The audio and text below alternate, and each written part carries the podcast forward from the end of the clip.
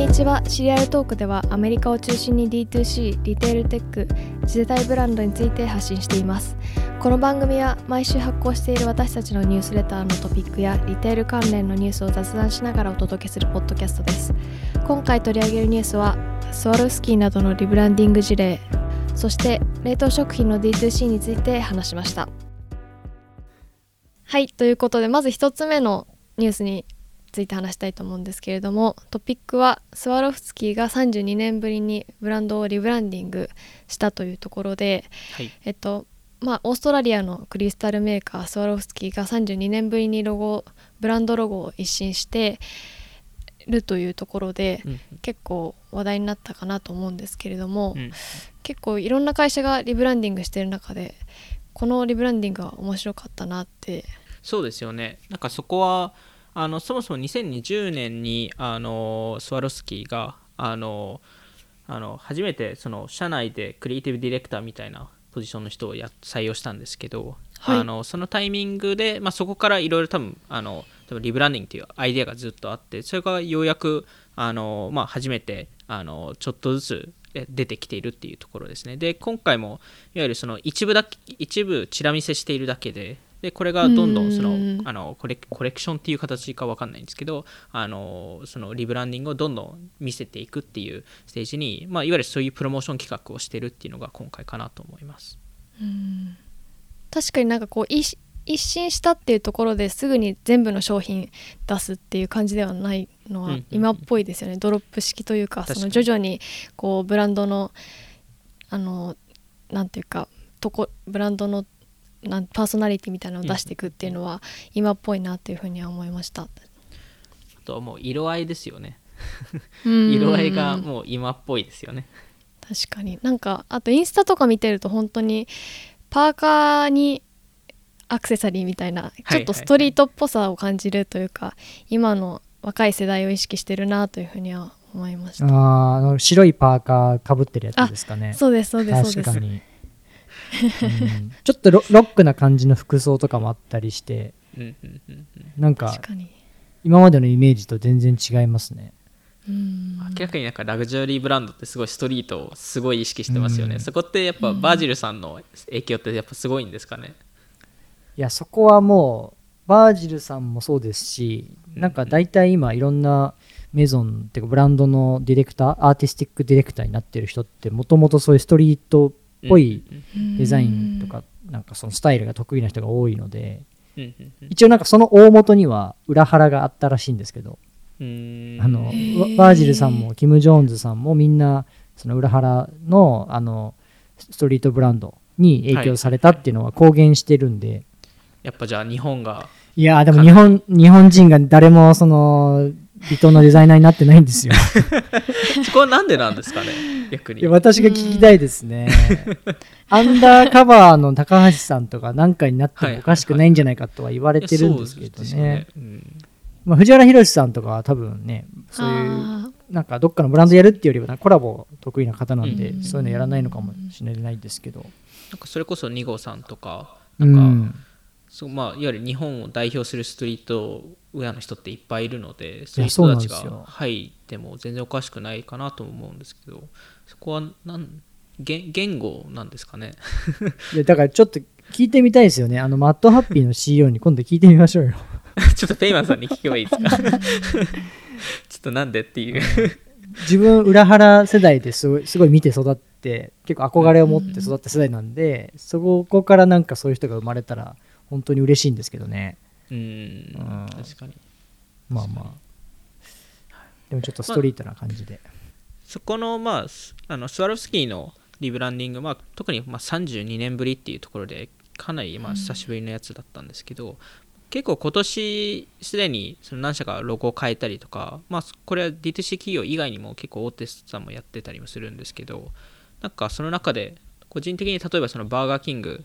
が、えっと、やったリブランディングとかすごい評判良かったりしてたと思うんですけど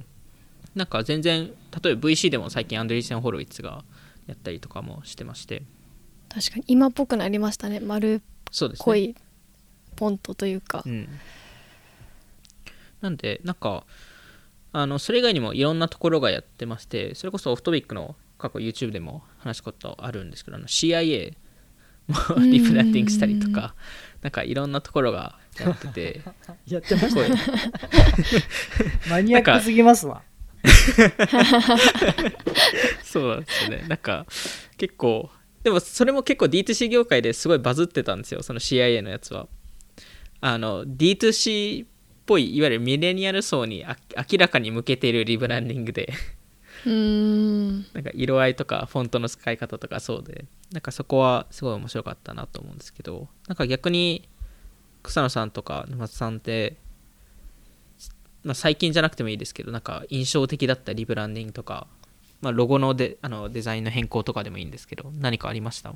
そうですね。私で言うとそのまあちょっと次のトピックにも近いのかなと思うんですけどあのナゲットのあの代替肉を作ってるナグスっていうところが最近リブランディングしたじゃないですか、はいはい。なんかそれ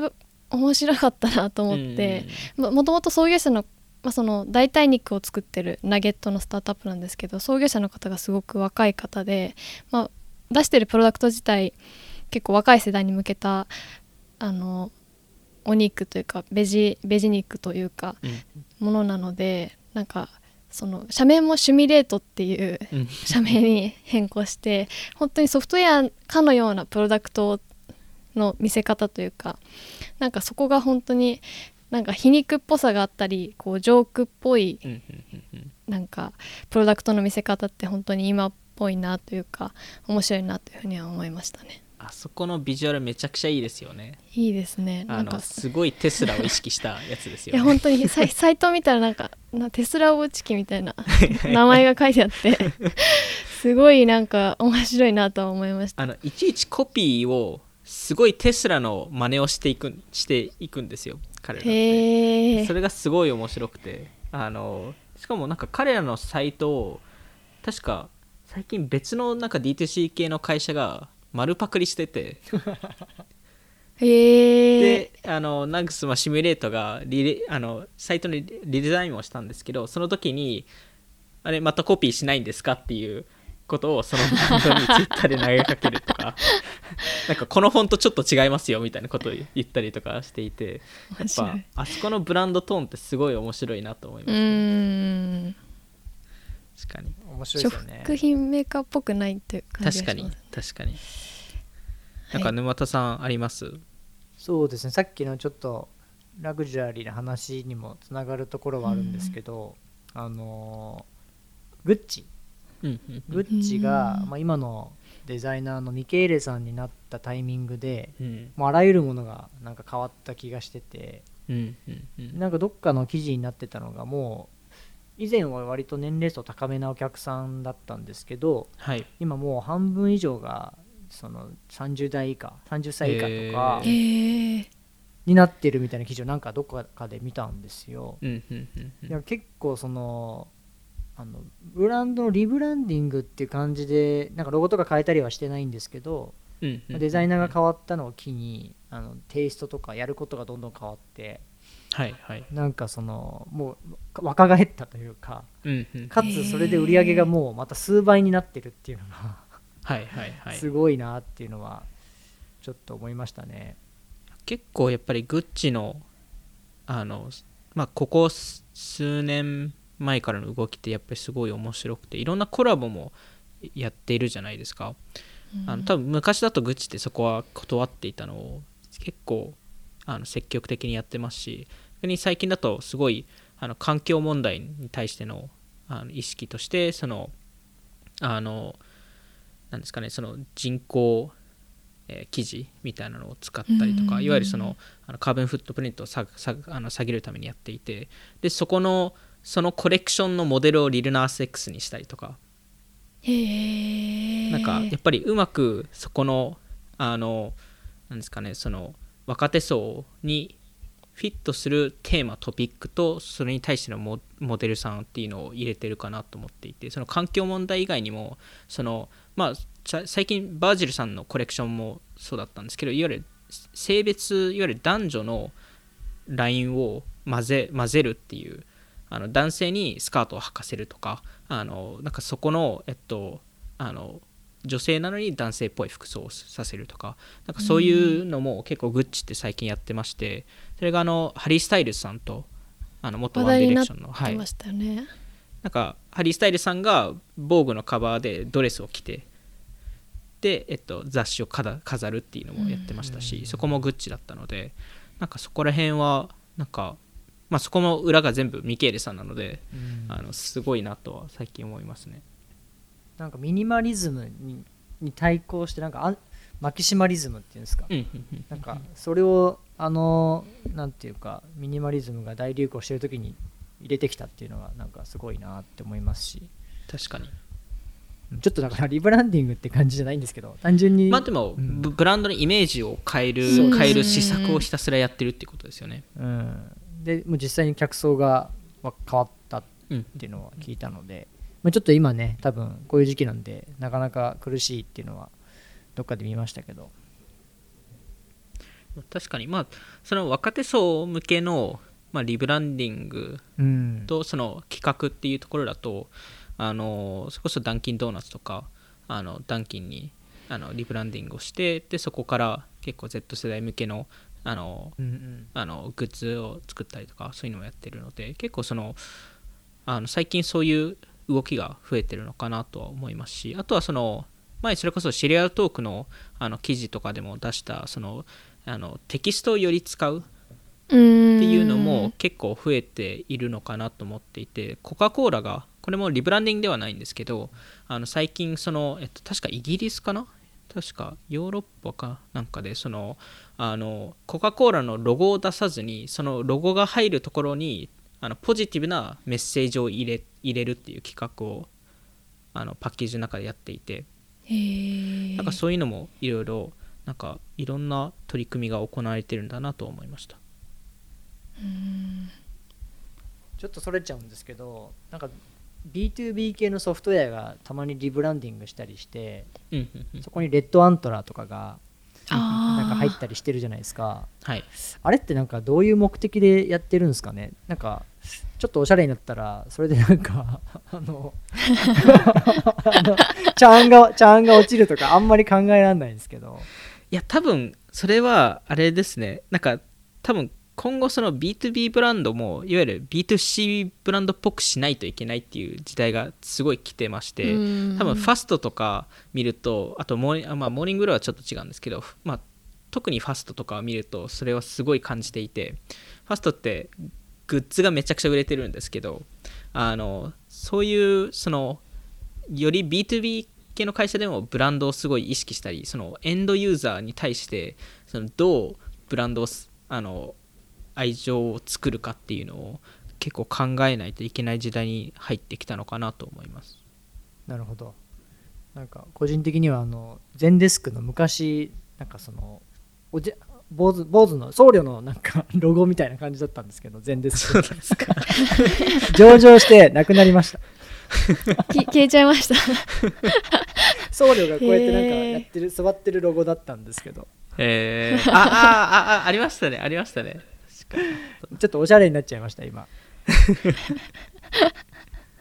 なんで逆になんかどんどんグッズ B2B 系の会社でグッズ化とかリブランディングするとかその UI をめちゃくちゃフォーカスするとか多分スーパーヒューマンとかいい事例だと思うんですけどそこにすごいフォーカスするあの B2B 系の会社も増えるのかなと思います。はい。じゃあえっと次の話題に行きたいと思うんですけれども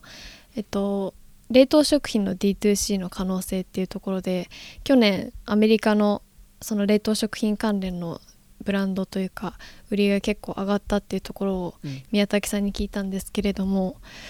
うん、そのやっぱアメリカ日本との背景とはちょっと違うんですかね？その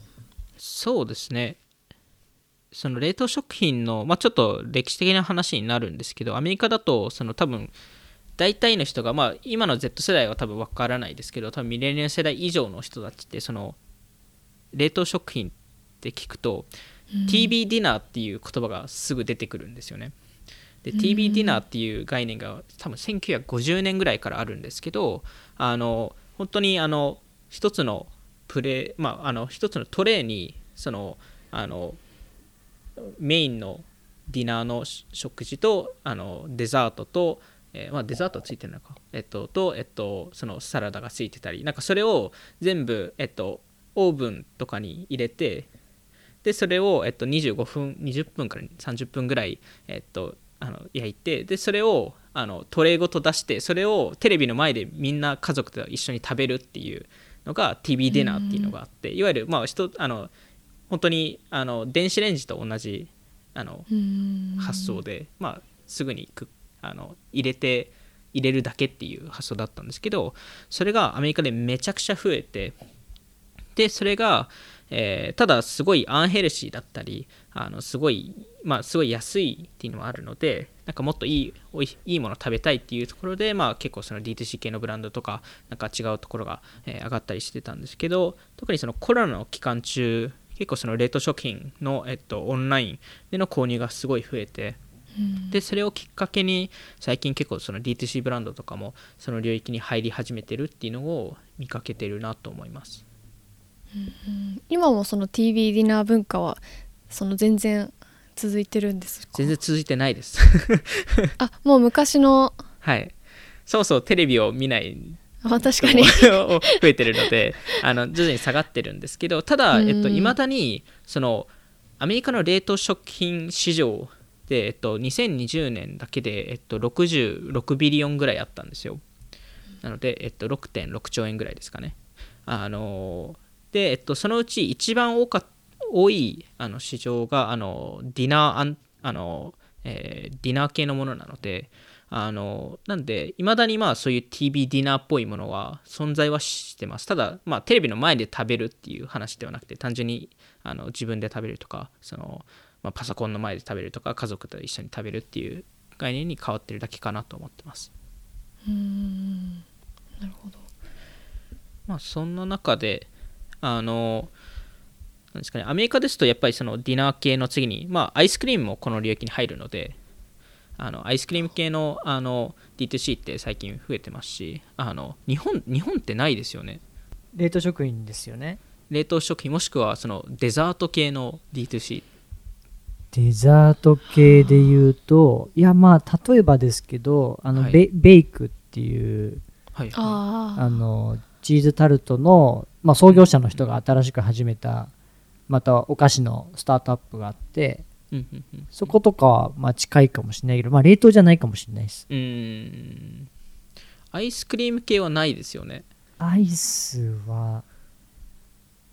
なんかアイスクリーム屋さんをやっててでこういう時期になったんでオンラインで売りましたっていうのをどっかで見あたー。見た気がしますけど、はいはいはいはいはい。ちょっとおしゃれなアイスクリーム屋さんやっててはいはいはいはい。ただなんかそれを D2C として最初から冷凍食品でっていうのはないですね。うんうんうんうんうん。ああの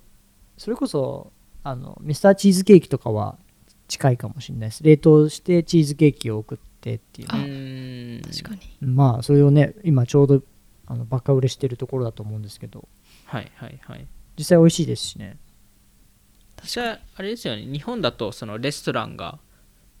あの冷凍食品を出すっていうのが、えっと、直近増えてるんですかね。えっ、とコロナでやっぱりそのなかなか営業8時までしか営業できないじゃないですか。はいはいなんで、ウまあ、ウーバーイーツしたりとか、まあ、もしくはそうやってスパゲッティ屋さんがなんかパスタのソースを冷凍してオンラインで販売したりとかっていうのはすごい増えててなんかそこは日本でも今すごい盛り上がってますね。確あ実に。盛り上がってるんですね、うん。えー。それこそ僕も去年あれ沼田さんいつでしたっけ？あのあの沼田のりとあの焼きおにぎりのコラボが。あれ4月ですね。あれ4月でしたっけ？はい去年の4月ですね。はい、あの多分あのハウスのあのレストランプロジェクトを見てあの、はい。沼戸のりがあの焼きおにぎりを作る会あのレスであれあそこレストランあれはねレストランです。居酒屋さんで、はい、まさにあのハウスの取り組みをうまくあの参考にしてやりました。で一緒にコラボをしてであのあれもあのあれも冷凍食品だったので、はい。あの冷凍食品として送って食べましたけどすごい美味しかったです。よかったです。あれね 今月か来月からもう一回あのあもう一回やるんですね。もう一回というかあの永続的にやる感じになるんですごい。ハウスさんのあのアイディアをちょっと拝借して恐縮なんですけど。えー、すごい。いいですね。じゃあ草野さんもぜひ食べてみて今度は、ください、はい、チャンスがありますね。食べてみますそうなんですよね。なんでなんかアメリカだと結構この冷凍食品系のあのものがの需要が増えていてで昔だと、まあ、前も言ったようにクオリティが結構低かったんですよね、あうん。の本当になんかそのピピザロールみたいななんかちょなんか pizza pocket とかなんかそっち系とかあの fish sticks とかいまだに人気なんですけど結構その安くて、まあ、 unhealthy なものっていうのが、うん。あのあの冷凍食品になるケースが多かったんですけど最近だとそこのより、まあ、ちょっとプレミアムなステーキでしたりシーフードでしたりあのあとはそのもうちょっとヘルシーなものとかあとはそれこそそのあの、まあ、あの実際お肉を使ってない、まあ、人工肉とかそっち系のもので、えっと、冷凍食品っていうのが、えっと、増えていますね。向こうで冷凍食品って英語でそうなんて言うんですか？Frozen Foods フローズンフードですね。なんで、それこそ、あの、えっと、ジェネラルアセアセンブリーっていう会社があるんですけど、あはい。のそこ一応カナダカナダベースなんですけど、あのそこがピザのサブスクへえやってます。もうめちゃくちゃアメリカじゃないですかそうなんですよもう絶対一番最初に考えるやつじゃないですかそれアメリカ人がでもシリーズ A で13 million 調達してるんですよ。へえで鉄鉄道焼きおにぎりのサブスクどうですかアメリカで？焼き焼きおにぎり流行るかな？流行らなそう。そもそも焼きおにぎりって分かんないと思います。そうですね焼きおにぎり英語でなんて言うんですか？わかんないです。あの、 baked おにぎり baked rice ball とか。絶対わかんない。そのピザはなんかシェフの方とかやってるんですか？創業者の方とかは。多分その創業者の方が、あの、もともとそのピザ屋さんをやっていたりとか、多分そういう話だったと思うんですけど、あの、本当に、あの、ローンチして3000人がもう登録したみたいな。おすー。ごいな。話だったので、なかなかすごいですよね。話題になるよね。はい。あのピッツァスライスっていうのを友達がやってるんで日本で。ちょっと提案,、はいはいはい。提案してみます。いや、あの、多分サブスクって売れるんですかね。そんなに頻繁に欲しいですかね。いやすごいな。なんか個人的にはあの前2人にシェアしたゴールドベリーっていうマーケットプレイスがすごい気になっていて、すっごい売れてるらしいんですよ。あの、うんいわゆる全国のアメリカのレストランの味をこのオンラインで買える。うん。なんで、うん。結構有名なレストランを多分優先的にその載せてるリスティングしてると思うんですけど例えばあのあなんだろうマグノリアベーカリーあマグノリアベーカリーでしたっけ？あのなんかすごい有名な、はい。このスイーツのなんかあるじゃないですか、はいああいうのとかまあなんか桃福っていうラーメン屋うん。とか、うん。あとはちょっと変わり種だとあのピーター・ルーガーっていうステーキ屋さん。はいはいはい。ちなみにそこは料理じゃなくて生肉売ってるんですけど。あーまあでもピーター・ルーガーさんが選ぶお肉っていうことですよね。ピーター・ルーガーが自社で多分調理してるお肉なんじゃははいないいですかね。はいはい。っていうのをだからレストランが多分その自分たちで作って送ってるんだと思うんですけどそこがその結局まあレストランで食事が楽しめなくなったっていうのが一つと、うん。まあ、みんな e e コマースですごいあの物を買うのになんか抵抗がなくなったっていうのもそうだしうんうん。あとはなんか旅行に行けなくなって、はいはい。その全国の有名なレストラン行けなくなったっていうのもなんかすごいあの追い風になったみたいなんですよね。確かに。それですごく去年流通高が伸びてでレストランもうん。もう多分 1000, 1000社ぐらいなんか待ってる状態らしいですね。へえなんであんまりなんかテック業界とかで一切ここで出てこないうん。あのササイトなんですけどゴールドベリーっていうなんかあんまり聞いたことないかもしれないんですけど。EC というかプラットフォームってことどうですか？多分マーケットプレイスだと思うんですよね。うん。なるほど。なんで例えばまあ、自分で料理、まあ、だ許可ちゃんとそのササインアップして申請して許可が下りると自分でなんかあの物を売っていいよってなって売れたら自分で配送するっていう形だと思うんですけど。うん。多分冷凍食品なんじゃないかなと思ってて。ももしかしたら冷蔵とかもあるのかもしれないんですけどうんうんこれがすごい伸びてるっていうのは面白いなって思いました、うん確かに。確かにいろんな確かにいろんな国の食べ物をた食べたいっていう需要はすごいありそうなので。うん。アメリカってお取り寄せっていうグルメなんていうかジャンルはあるんですか？概念というか。取り寄せっていうぐ えそういうことですよねこのサービスはそうですよね。ねそうですね。はい。確かに。確かにないかもしれないですね、そうそういう意味だとだからゆあんまり。うん、だからみんななんか美味しいもの食べたいっていうよりはあそこのあれが食べたいっていう感じなんですかね。だかあうんうんうん。ら日本人日本ってどうなんだろう。あんまこういうのないんだよな。有名なレストランの料理だけを集めた。そこが日本とアメリカの違いかもしれないですよね。日本だとなんかそのうん地域のものを食べたいとかーうん。が多いですけど、アメリカだと地域っていうよりは、まあ、地域別もあるんですけどどちらかというとその地域の中のいいレストランから食べたいとかそっちに寄せがちかなと思います。あと日本だとうん。だったら多分あのテキテキサスのあのあのお肉を食べたいなと思うんで特定の、テキサスのお肉。はい。行きたいわ、あの美味しいんですよえーちょっと違うんですよ、あそこのバーベキューは。あやっぱそういうのあるんですねありますあります。あの違います。本当美味しいです。なるほどか日本だともしかしたらなんかいけ頑張ったらいけちゃうとかでもあるんですかねうーんあんまり大きくないからテキサスってすげえ遠いじゃんそうなんですよ。遠いんですよ。なかなか行けないんですよ。ねイーストコーストのウエストコーストの人もどっちも遠いじゃないですか、はい。でもやっぱりそのアメリカでもあのその特定のジャンルごとでもフローズンフードっていうのが出てきたりあとはそのよりミールキットっぽいやつも、えー、と出てきていてそれこそイプサっていう、えーブランドもそうなんですけどそこはあの、まあ、いわゆるそのすでに調理されてあるあのフローズンあのフローズンフードを、えっとまあ、ただただあのあのオーブンとかに入れるだけなので、まあ、いわゆるその TV ディナーの現代版っていう感じですね。でパッケージとかもうん。あのちょっと変えたりして。あとはそのあの例えばインド料理の、えっと、あのフローズンフードを、えっと、売っているところでしたりあとはちょっとあのあの映える中華の冷凍食品とかもありまして、あのれそこが、えっと、サンディーホーっていうところなんですけどあの LA 多分 LA だけにしか多分今デリバリーしてなくてそこがあのレインボーダンプリングスっていうのを売ってるんですよ。あの色合いがすごいや屋あの根を餃子で。屋根を感じます。えっと、ちょっとリンクをあの皆さんに共有はするんですけど あの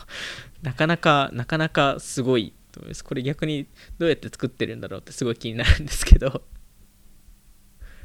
まあ、確かに。これ見たら映えるんだろうなと思って。一応ソールドアウトです今現在、えー、ああなるほど。こういう色だね、うん、なんか、あうん。あのポッドキャストのあの概要欄にもリンク入れるようにするので、皆さんもちょっと見てみてください。思ったより鮮やかな色じゃなくてよかったです。あなんかすごいネオン系の色合いだったキャンキら怖いですよね。ャンディーであのビヘイブのなんかグミみたいな色かと思って。た なんかそういうのもあったりあとはそのあのそのインインド系のやつはシェフボンベイっていうやつなんですけど、まあ、いかにインドっぽい名前ですけどそこはなんかどちらかというとそのナグズっぽいシミュレートっぽいなんかパッケージングかなっていう感じですね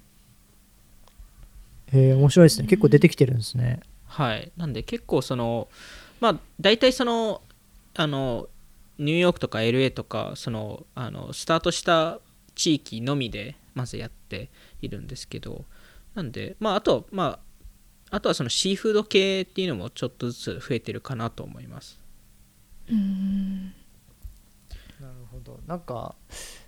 あの冷凍食品がアメリカで流行ってないというかあんまりその多くない理由ってあれなんですかね？その配送のなんか問題とかってあるんですかね？いやまさに多分サプライチェーン周りが難しいっていうところですね。やっぱりその冷凍食品をあのニューヨークから LA に持っていくのって結構大変だったりするのでですよね。はい、そこが多分一番のネックになっていると思います。で、逆にそこをすごい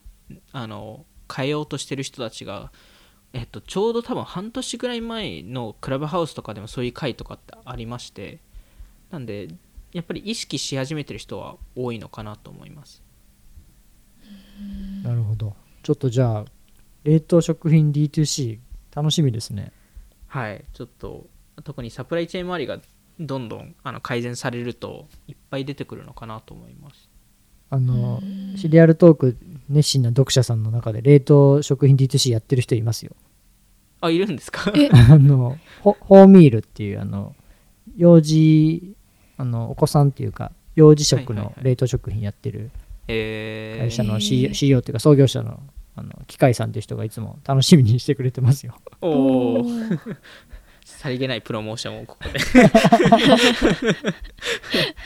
ちょっと研究したいですねこれ確かに。あの私の実家の海苔屋にも関わることなんで。お。確かに。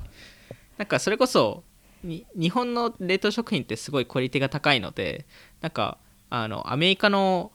サプライチェーン周りがうまくいけば日本の